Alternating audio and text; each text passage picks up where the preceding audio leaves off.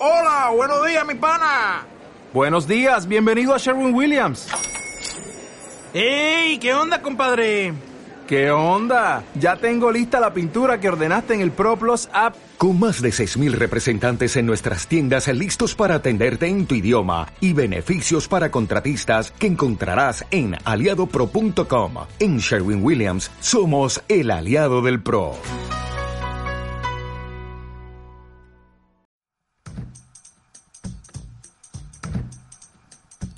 Archivo. Lista de las recomendaciones de contenidos hechas de manera colaborativa o sobre la colaboración. Hoy con Jordi Claramonte, que nos va a contar cosas en torno al Yomango y otros manuales de SCCPP, sabotaje contra el capital pasándoselo pipa.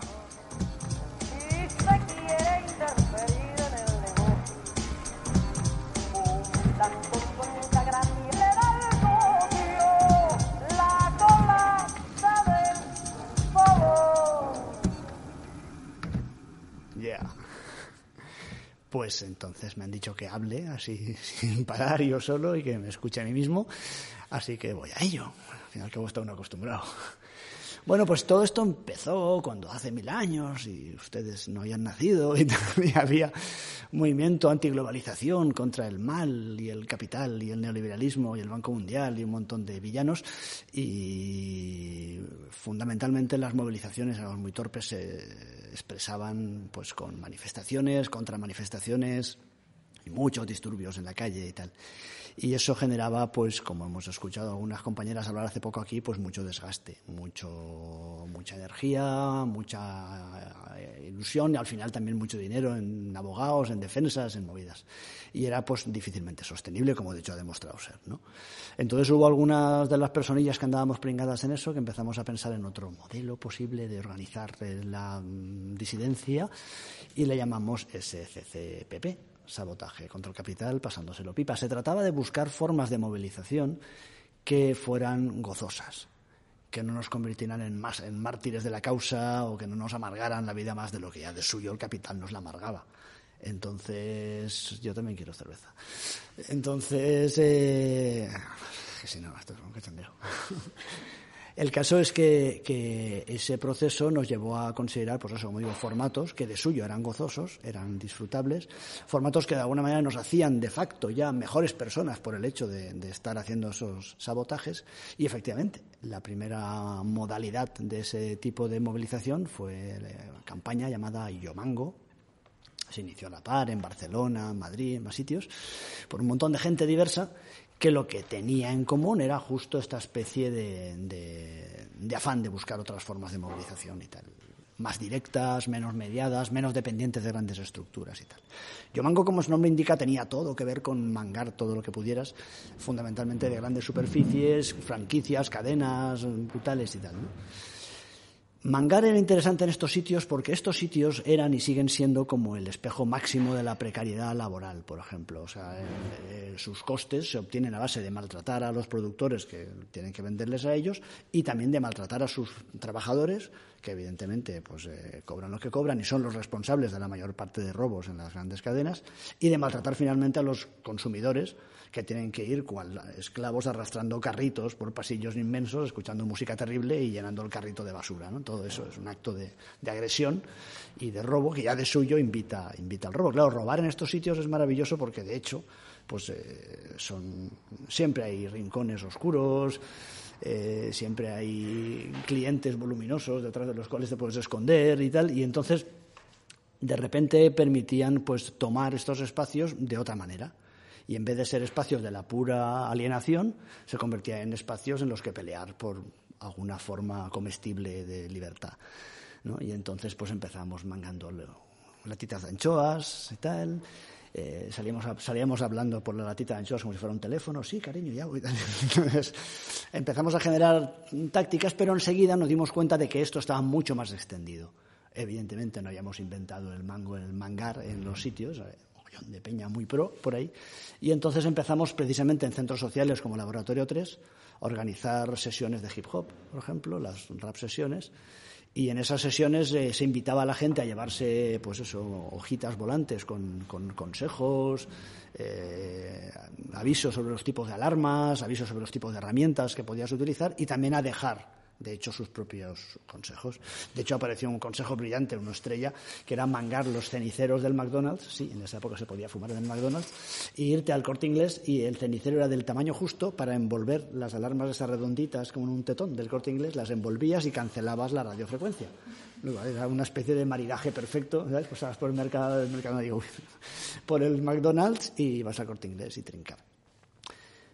De entrada parecería que robar, robar cosas, basura de estas en supermercados o en Zara o lo que sea, era una práctica deplorable porque son cosas feas y realmente, en fin.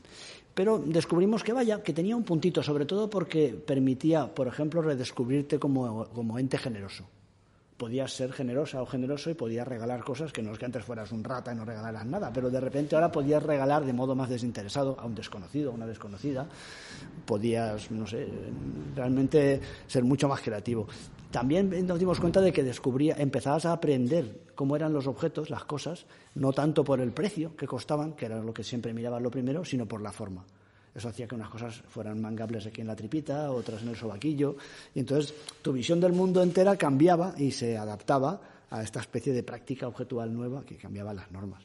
Pero luego además empezamos a darnos cuenta, por ejemplo, la vida en pareja, que siempre recibe mucho estrés y mucho vapuleo cuando estás metido en movidas políticas y tal, pues ir a mangar en pareja era súper bonito, porque era como bailar y entonces recuperabas la complicidad, esas miradas que hacía tiempo que no nos echábamos, diciendo, qué bien lo has hecho, cariño. es verdad, porque claro, tú veías a tu pareja sacarse un paquete de salmón, taca, y digo, qué estilazo. Eso, pues contribuía mucho a, y finalmente, claro, el, el, acto estrella de la campaña eran los talleres de Yomango, los cuales ibas a cualquier lado y bueno, pues había un montón de movimientos físicos, era muy, muy danza, en los cuales pues eh, jugabas a ir no a hacer movimientos bruscos, sino ir a favor, bueno, la vueltecita y tal. Eh, aprendías a reconocer incluso las flaquezas que ellos nos atribuyen. Por ejemplo, a los hombres ponen las cámaras en la sección de alcohol y para las mujeres en la sección de cremas que son dos formas de luchar contra la, contra la muerte, ¿no? la caducidad. Los hombres bebemos, las mujeres se pringan de cosas. Entonces, esos eran sitios prohibidos. Ahí no puedes robar porque te trincan, ¿no? Luego había también los clásicos agujeros ahí al final donde los neumáticos y tal, que ahí también había siempre alguna cámara porque era como un culo de botella donde los frikis iban buscando un sitio. ¿Dónde, dónde, dónde? Pues ahí mal, ¿no? Entonces dabas esta especie de espacio, o sea, de reconocimiento tanto de herramientas como de espacios prácticas de cooperación, en pareja, en grupitos y tal, y a jugar. Entonces nos íbamos todos juntos y, claro, se generaban maniobras muy chulas. Bien es cierto, ya que no me interrumpís, podías preguntar algo así, te he sentado cerveza. Glu, glu, glu. Pues eh, al hilo del yomango empezaron a aparecer, pues en los talleres siempre había personas con algo de timidez o que habían tenido un trauma adolescencia y tal. Y entonces decidimos que podía haber otro formato, cómplice y contrario a la vez, como suele ser el caso, que era el yo pito. Yo mango mangabas, yo pito pitabas. ¿Cómo pitabas? Pues un compañero quitaba una alarma y te la daba. Y tú, así, y tú te la escondías, la alarma, donde Dios te diera a entender, en el talón, en el Aquiles, en, debajo de la ropa interior, que lleva la ropa interior, que hay gente para todo, y con eso salías. Y al salir, pitabas pitabas, pero en realidad no llevabas nada mangado más que la alarma que a veces era una pegatina. Entonces, claro, al pitar, de repente te convertías en centro de atención. Todo el mundo te miraba. Y todo el mundo pensaba que eras culpable, pero tú no lo eras. Entonces tenías toda la frescura de decir, no, no, no, yo aquí, vamos, qué ofensa. Espere que me voy a quitar la camiseta. sí, sí, apareció una especie de, de escuela de exhibicionistas pitantes. Y claro, eso de nuevo llevó a otra nueva deriva, que era el pasillo humanitario. Es decir, mientras un par de ellos pitantes pitaban, se desnudaban, recibían ovaciones y tal, el resto mancábamos a saco salíamos por la puertecilla al lado sin, que, sin ser advertidos, ¿no? Y eso generó proyectos chulísimos. Había un club de heavies en Carabanchel que querían robar toda la integral de ACDC o algo así y aprovecharon un pasillo humanitario en la FNAC, que estaba fatal, porque tenía solamente dos puertecillas estas detectoras. Si las ocupabas con dos yopitantes ya habías triunfado. Bien, vamos. Y todo esto al final genera dos manuales, ¿no? Dos libritos que son como una especie. Toda esta historia es un poco un WikiLeaks, ¿no? Un WikiLeaks de los de la liberación de la inteligencia colectiva, ¿no? De muchos trucos que están en el aire, Claro, el, pero que no todo el mundo es capaz de acceder a ellos, ¿no? el proceso de colaboración básicamente consiste en trabajar juntos, como su nombre indica, y entonces pues lo que hacíamos efectivamente era verter todas esas, todas esas sabidurías populares y, y técnicas también, ¿no? Al fin y al cabo había que saber estudiar cómo funcionaban los ángulos de cámara, ¿no? Y, y dónde había ángulos muertos. Todo eso había que socializarlo, había que compartirlo, y entonces optamos por hacer un libro rojo, todavía se puede conseguir en PDF y descargar para alegría y solaz de los más jóvenes, y un libro morado. Y ambos eran una colección de, de consejos. Nos quedó el libro amarillo para aquello de la tercera, pero vaya, las cosas llegan a donde llegan. Y cuéntanos, eh, dentro de SCCPP, ¿qué otros proyectos podrían formar parte de un archivo de prácticas o manuales? De Algo acción colectiva? distintivo de SCCPP era el hartazgo respecto a cierta cultura de hacer arte político y pensar que el arte político consistía en, en soltar soflamas o en decir las palabras clave o citar a los autores fetén y tal. Cuando nosotros pensamos que tenía que ser una transformación efectiva y directa y real de lo que estaba, lo que estaba pasando. ¿no? Entonces había sectores en los cuales éramos claramente precarios y claramente estábamos claramente jodidos. ¿no? Entonces ahí es donde había que intervenir. El hecho de poder comer o beber buen vino o lo que sea, pues ayudaba a por lo menos encarar la desgracia de otra, de otra manera. Pero nos dimos cuenta enseguida de que uno de los grandes caballos de batalla de nuestra propia precariedad era el tema de la vivienda cómo se había convertido en objeto de especulación brutal y cómo nos estaba soplando la mitad del sueldo si es que tenía sueldo. Entonces, enseguida, bueno, estas cosas que tiene la colaboración, cayó en nuestras manos un informe de unos, no sé, ciento y pico páginas del Ayuntamiento de Madrid, donde venían listadas cuatrocientas y pico viviendas vacías en el barrio de Lavapiés, que pertenecían a grandes empresas, pertenecían a la Iglesia Católica, es otra gran empresa, recibe muchas herencias. Había como seis casas de Maricruz Soriano, era una señora que tocaba el piano hace mil años, era muy kitsch aquello. Entonces, eh, había un grupo punk que se llamaba Maricruz Soriano y los que le afinan el piano, estas cosas para gente de mi generación. El caso es que, que con esa lista de cuatrocientas y pico viviendas vacías podíamos hacer cosas. ¿Qué es lo que podíamos hacer? Pues de alguna manera un mercado de ocupación o una especie de ruta de ocupación masiva y que desde luego no penalizara a los que pronto llamamos ocupilinos. En definitiva, lo que generamos, currando con, con, colegas abogados, fue un contrato de alquiler en que Ocupasa, nosotros, declarábamos ser los propietarios de la vivienda, con un nombre así comercial como cualquier otro, y le alquilábamos a usted, joven, eh, un pisito por el módico precio de 50 pavos al mes. Que eso sí, tenía usted que ingresar todos los meses religiosamente a una cuenta que nosotros te dábamos y que no era nuestra, era del Ayuntamiento de Madrid, de la empresa municipal de la vivienda. ¿Qué pasa? Cuando la policía hacía toc toc, pero no en el micrófono, sino en la puerta, se encontraba con alguien que había firmado un contrato de alquiler y alguien que estaba pagando. Que no es que hubiera firmado un papel de higiénico, no estaba firmando, y estaba pagando y podía demostrar que pagaba todos los meses. Entonces la policía decía, ah, pues vamos a ver quién se está lucrando porque ese es el culpable. ¿Y quién era el culpable? El Ayuntamiento de Madrid. El que se lucraba de toda la operación. Nosotros no. Nosotros éramos desinteresados. Entonces, Ahí teníamos una manera de intentar abordar directamente, evidentemente no eran vivienda para las masas, es mucho más serio lo que comentabais antes de las cooperativas de vivienda y tal, que también hicimos desde el CPP un manual sobre eso. Pero este, manu este manual, esta campañita, era simplemente para, para, difundir esta especie de, de puente, de, de, brecha legal y administrativa con la cual se podía generar un parque de vivienda social eh, por la vía de los hechos. Y esa era la cosa. Por eso esta cosa de Ocupasa era pues eso, una empresa, no, sigue en la web, de hecho de la fiambrera se puede acceder yo creo a través de, de, la web, con su imagen corporativa, su comunicación social y tal, y tenía una inauguración prevista que coincidía con una especie de evento de arte social, político y tal que se hacía en la Casa Encendida, ese gran lugar eh, vinculado a una entidad tan benéfica como Bankia y tan poco interesada en especular. Y iba a inaugurarse, a presentarse la campaña allí, en, la, en el patio central de, de, la Casa Encendida. Pero los comisarios que llevaban la exposición se lo, le contaron la gracia al director, eh, que ahora es director de ministro de Cultura o algo así, ¿no? Y el señor, claro, con razón ha llamado al ministro de Cultura y yo soy profe de guardería. el tipo pues paralizó aquello y evidentemente jamás se presentó en el patio de... Pero es hermoso pensar que hubiera sido una, una ocasión realmente bella de, de, de, justicia poética presentar Ocupasa en el patio de la Casa Encendida. Porque lo que, lo que hacíamos nosotros era ofrecer todo un servicio especializado en el cual los miembros de Ocupasa no solamente teníamos la lista de viviendas, sino que íbamos allí con nuestro mono de trabajo, reventábamos la puerta, cambiamos la cerradura y hacíamos un reportaje fotográfico. Claro, porque tenías que ver dónde ibas a vivir, no vas a meterte en cualquier agujero. Y entonces, pues a partir de eso, cuando el ocupilino, la ocupilina llegaba, llegaba con su llave, se presentaba a los vecinos, buenas, soy el nuevo ocupilino, y entraba en la casa por las buenas, y entró en una casa que ya nos habíamos asegurado, que tuviera, pues eso, conexión a la luz, al agua, etcétera, y no cometía violencia ni, ni, cambio alguno. ¿no? En muchas comunidades eran muy bienvenidos porque los bancos son especialmente notorios por no pagar la comunidad. Entonces, de repente, que llegara alguien con ganas de apoyar, de colaborar, de estar allí y tal, era súper bienvenido. Y si la policía aparecía, evidentemente obtenía el apoyo de los vecinos y tal. Y eso, bueno, pues son pequeñas movidas. Yo creo que es interesante explorar. ¿Por qué son importantes los formatos? ¿Por qué son importantes los manuales, los protocolos eh, en el trabajo y acción colectiva? Bueno, son el equivalente a la memoria y a la capacidad de organización, o sea, ir a...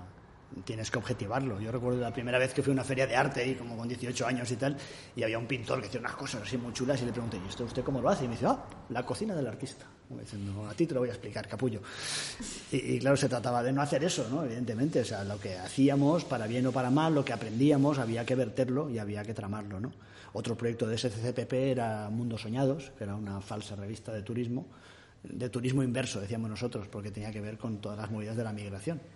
Y entonces se trataba, por ejemplo, hicimos un especial novios, en el cual se protocolizaba cómo casarte con alguien sin papeles y que no te trincaran.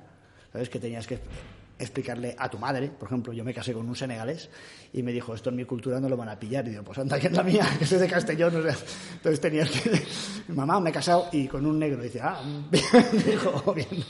Entonces había que llevar esto muy claramente transcrito, por, como es obvio, porque es la manera de, de incrementar el conocimiento compartido, claro. No, era fácil la pregunta. Pues... Ya estamos, ¿no? Creo que estamos. 50 años de vida dan para poco. pues muchas gracias Jordi y esto ha sido el archivo. Ahora, toma que toma. Por acá, bien, ¿no? Archivo. Segunda parte. Lista de las recomendaciones de contenidos hechos de manera colaborativa o sobre colaboración.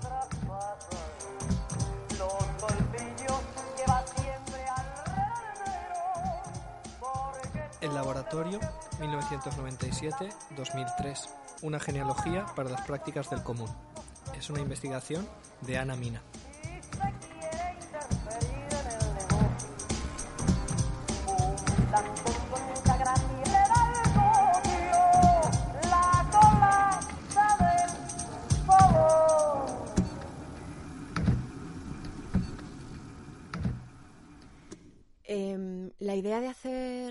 Sobre el Centro Social del Laboratorio, eh, que fue un centro social que existió en Madrid, en el barrio de La Pies, entre el año 97 y el año 2003, un centro social ocupado, eh, surge más bien por una pulsión o un empuje del presente. El proyecto El Laboratorio, una genealogía para las prácticas del común, eh, se puso en marcha en el año 2017. En el año 2017 se cumplían 20 años de la primera ocupación del Centro Social Laboratorio, que tuvo lugar un 19 de abril de 1997 con la ocupación de un inmueble muy grande de titularidad pública eh, que estaba en la calle Embajador 68, donde están ahora los equipamientos deportivos del Casino de la Reina. Un centro social que se consolidaría a lo largo de tres edificios y cuyo final es un poco más difícil de establecer porque, mm, bueno, digamos que la identidad del laboratorio se diluyó en la ocupación de un solar en la calle Olivar en el año finales de 2003 o en el año 2004, no recuerdo bien, pero la, digamos, el repertorio de prácticas y nociones políticas que se experimentaron en ese centro social eh, se desplegaron después en, en, otras, o se ensayaron en otras, una miríada de prácticas en la ciudad, ¿no? Digamos que con esta idea de que se cumplían 20 años eh, y que no había una memoria recogida de la experiencia, pero sobre todo por una necesidad presente de recuperar algunas de esas nociones y ponerlas en juego eh, para poder pensar las transformaciones no solo urbanas, sino sobre todo políticas que en ese momento estaba atravesando la ciudad, eh, fundamentalmente por los inicios del ciclo municipalista y todos los problemas que eso acarreó y, todas las dificultades que se manifestaron muy, muy al inicio de ese asalto institucional, alguna gente eh, nos pareció relevante o pertinente traer al presente la memoria de esas prácticas y nociones ensayadas en ese centro social. Em, y sin mucha más idea arrancó este proyecto llamado el laboratorio Una genealogía para las prácticas del común.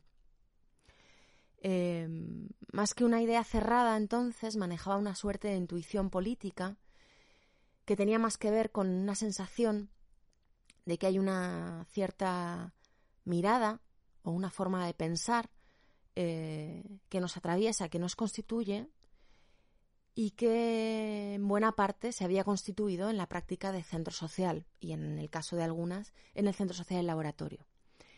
Y, una, y era una mirada y una, digamos, una forma de subjetividad que merecía la pena rescatar eh, para ponerla un poco en juego o para aportarla un poco a la coyuntura presente.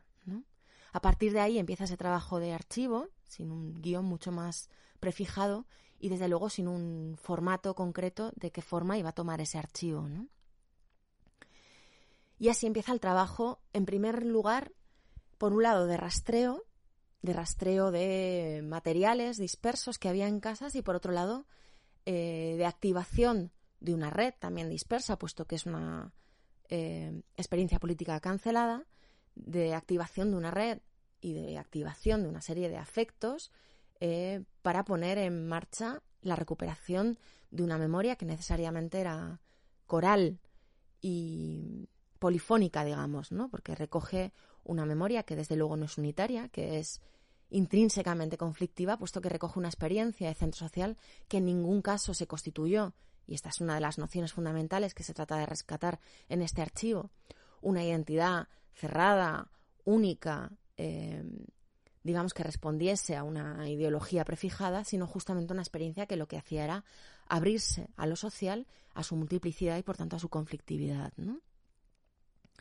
Em, el, el archivo es eh, un activador de memoria y de pensamiento, no tanto una cápsula cerrada de una historia de pasado y por tanto no es un relato totalizante, ¿no? Se trataba más bien de tratar de entender y por tanto tratar de explicar al presente algunas nociones ensayadas y ver qué podía decir eso algunas de las preguntas y algunos de los retos políticos presentes, ¿no? Por tanto, por un lado, se trata de rescatar la propia historia eh, porque, porque tiene un valor, porque las historias de la autoorganización social, porque las historias de lo social, porque las historias de los movimientos sociales son parte constitutiva de la memoria urbana y hay que darles acceso. Em, hay que darles también acceso a la historia con mayúsculas, ¿no? Porque muchas veces las historias barriales, eh, las historias sociales, no tienen un, lugar en la historia de la ciudad y son eh, motor fundamental de las transformaciones de, de los barrios y de las transformaciones de la ciudad en su conjunto. ¿no? Pero más allá de rescatar la propia historia, que también el trabajo de archivo sobre el Centro Social del Laboratorio eh, partía de una, de una pregunta o de una búsqueda, casi intuitiva. Y es qué elementos de una experiencia producen un cierto desplazamiento en la subjetividad de aquellas personas que la habitan. ¿Y qué formas de aprender propias de esa experiencia eh, producen, digamos, una mirada crítica y por tanto un conocimiento emancipador en los modos de afrontar eh, los retos políticos en la ciudad. En este caso concreto, en el dispositivo centro social. ¿Por qué me interesan los centros sociales? Porque los centros sociales son lugares donde se puede producir condiciones de posibilidad para esos otros modos de relación y de conocimiento y, por tanto, de subjetivación colectiva. Es decir, espacios donde el deseo, la imaginación y la cooperación social son motores de organización y de producción social, frente a otros modelos, digamos, eh, eh, más cerrados, jerárquicos, o que están ya fijados a priori, ¿no? Que, no, que no dejan lugar a producir nuevos, nuevos modos de, de ser y nuevos modos de organizar la ciudad, ¿no? Rastrear una experiencia del pasado que se abría precisamente al, abrir un, espacio no fijado a priori, sino que se construyese por la propia cooperación social, eh, habría la pregunta al presente de cuáles son hoy los lugares para producir esas prácticas de cooperación y, por tanto, esa práctica y ese pensamiento emancipador. ¿Y qué nos dicen los centros sociales sobre esos modos de producir ese tipo de saberes? ¿no? Hay otra cuestión relacionada con este archivo eh, y es una cuestión de contexto.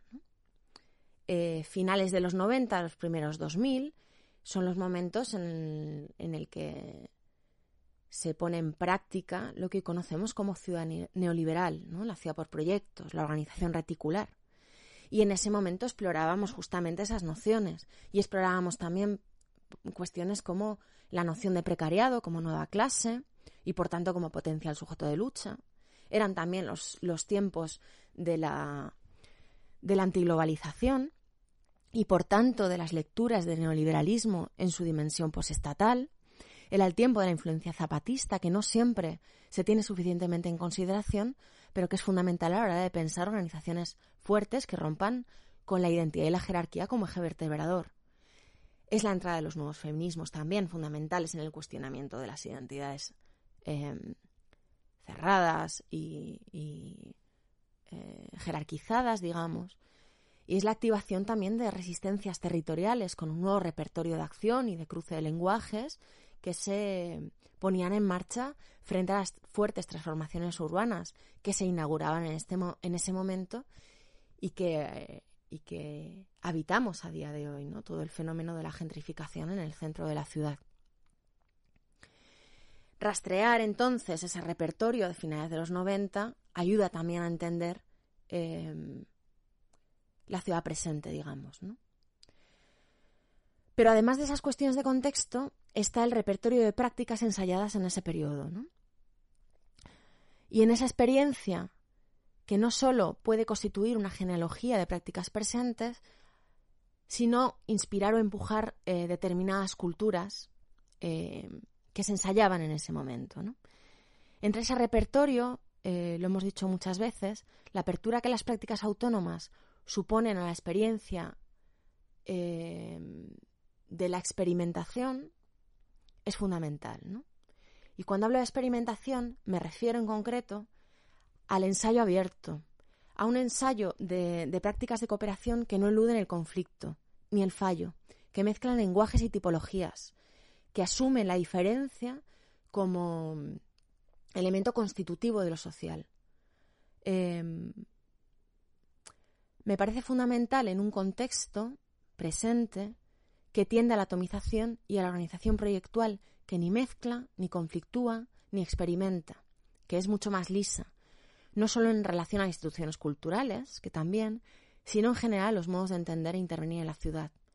Y como digo, eh, en sus inicios durante el ciclo municipalista y en la relación más o menos conflictiva con el poder y por tanto con la posibilidad de ensayar prácticas políticas e instituyentes que cuestionasen las relaciones con el poder y como nos es dado, eh, la práctica de centro social eh, aportaba precisamente em, nociones sobre ese cuestionamiento en la construcción por cooperación de otros modos de organizarse y por tanto la posibilidad de organizar también la ciudad en su conjunto de otro modo.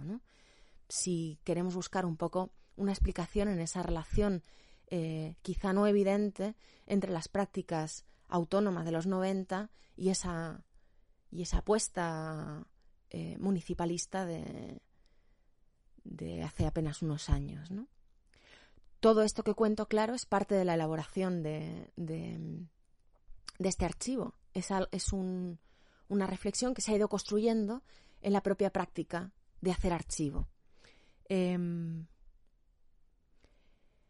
en sus inicios, esa intuición de construir este archivo era sin duda em, indagar sobre lo que, nos, lo que nos constituye políticamente aún a día de hoy, ¿no? en ese pasaje, digamos, entre finales de los 90 y el presente, y bajo qué condiciones se produce ese sentido colectivo de la existencia que tenga que ver con esa idea autónoma de hacerse cargo del propio tiempo de vida, de lo que nos rodea, de la gestión cooperativa de los recursos, el espacio y el territorio propio.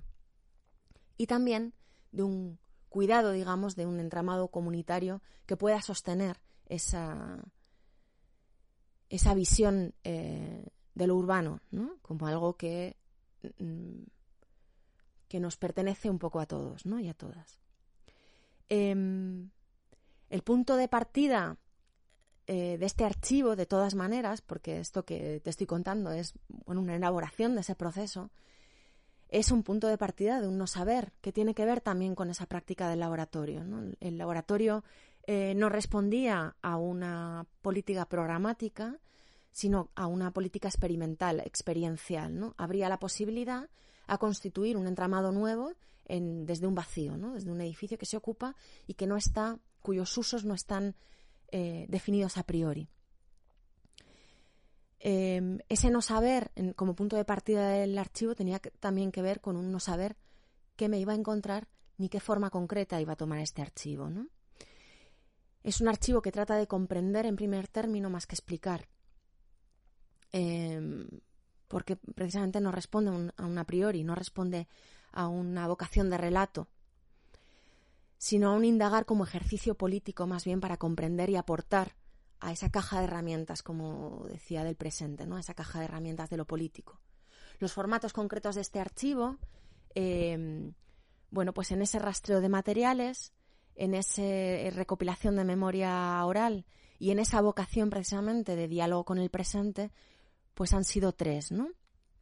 Em, en, primer lugar, una, una, web que recoge esos materiales que vamos eh, recopilando, los materiales de aquella época, una, una, pieza documental, una pieza audiovisual que recoge parte de, esos, de esa memoria eh, oral y un ciclo de, de debates y de encuentros que lo que ha tratado es de, de, de, recoger justamente esas nociones de aquella experiencia que han ido aflorando a lo largo de este proceso de rastreo de, memoria y de, y de, pensamiento y ponerlos un poco eh, en discusión y en diálogo con el presente, no solo de los centros sociales, sino de las prácticas eh, culturales, sociales, con, el, con las derivas de la, de, la forma de la ciudad y de la ciudad neoliberal y también con, con prácticas institucionales, con contextos políticos. ¿no? En ese sentido, este archivo le habla a las prácticas presentes, pero no se cierra en un relato, sino que queda a disposición, digamos, de, posibles despliegues futuros y de, de, aquellas preguntas que de otras prácticas sociales quieran hacerse. Esa es a mi modo de ver la función política de este archivo, ¿no?